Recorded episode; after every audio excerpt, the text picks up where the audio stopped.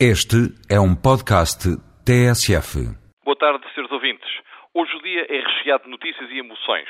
Enquanto se aguarda ansiosamente a entrevista ao Sr. Primeiro-Ministro, logo mais para as nove da noite, tivemos hoje notícias, debates sobre, nomeadamente, uma decisão do Supremo Tribunal de Justiça que foi analisada à lupa em vários fóruns, nos quais, aliás, ou pelo menos um deles, tive ocasião de intervir também. Mas vou afastar-me um bocadinho destas polémicas nacionais e vou recolher diretamente De Riga, mais precisamente, onde se encontra o Sr. Presidente da República, uma declaração que li no portal da TSF.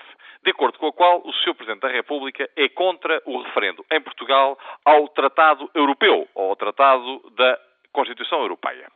Eu estava a ler esta notícia e quis resistir, como resistirei, à tentação de dizer se concordo ou não concordo com a realização de um referendo.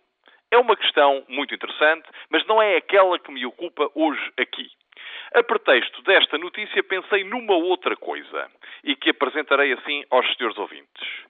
A relação entre os cidadãos nacionais, os cidadãos de cada país e a União Europeia é muito distante.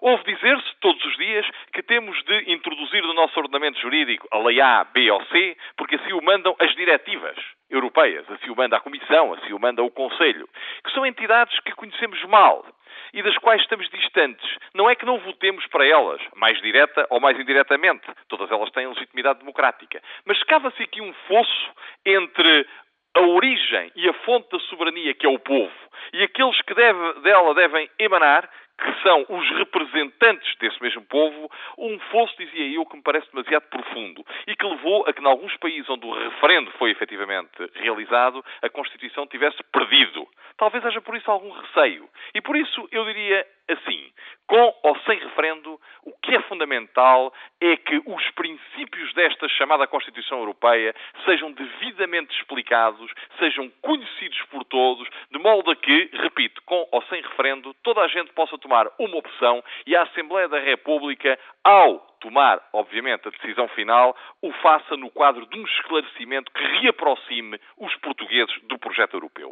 Isto parece-me mais importante do que a própria discussão se sim ou não é referendo, que poderá ficar para mais tarde. Muito boa tarde.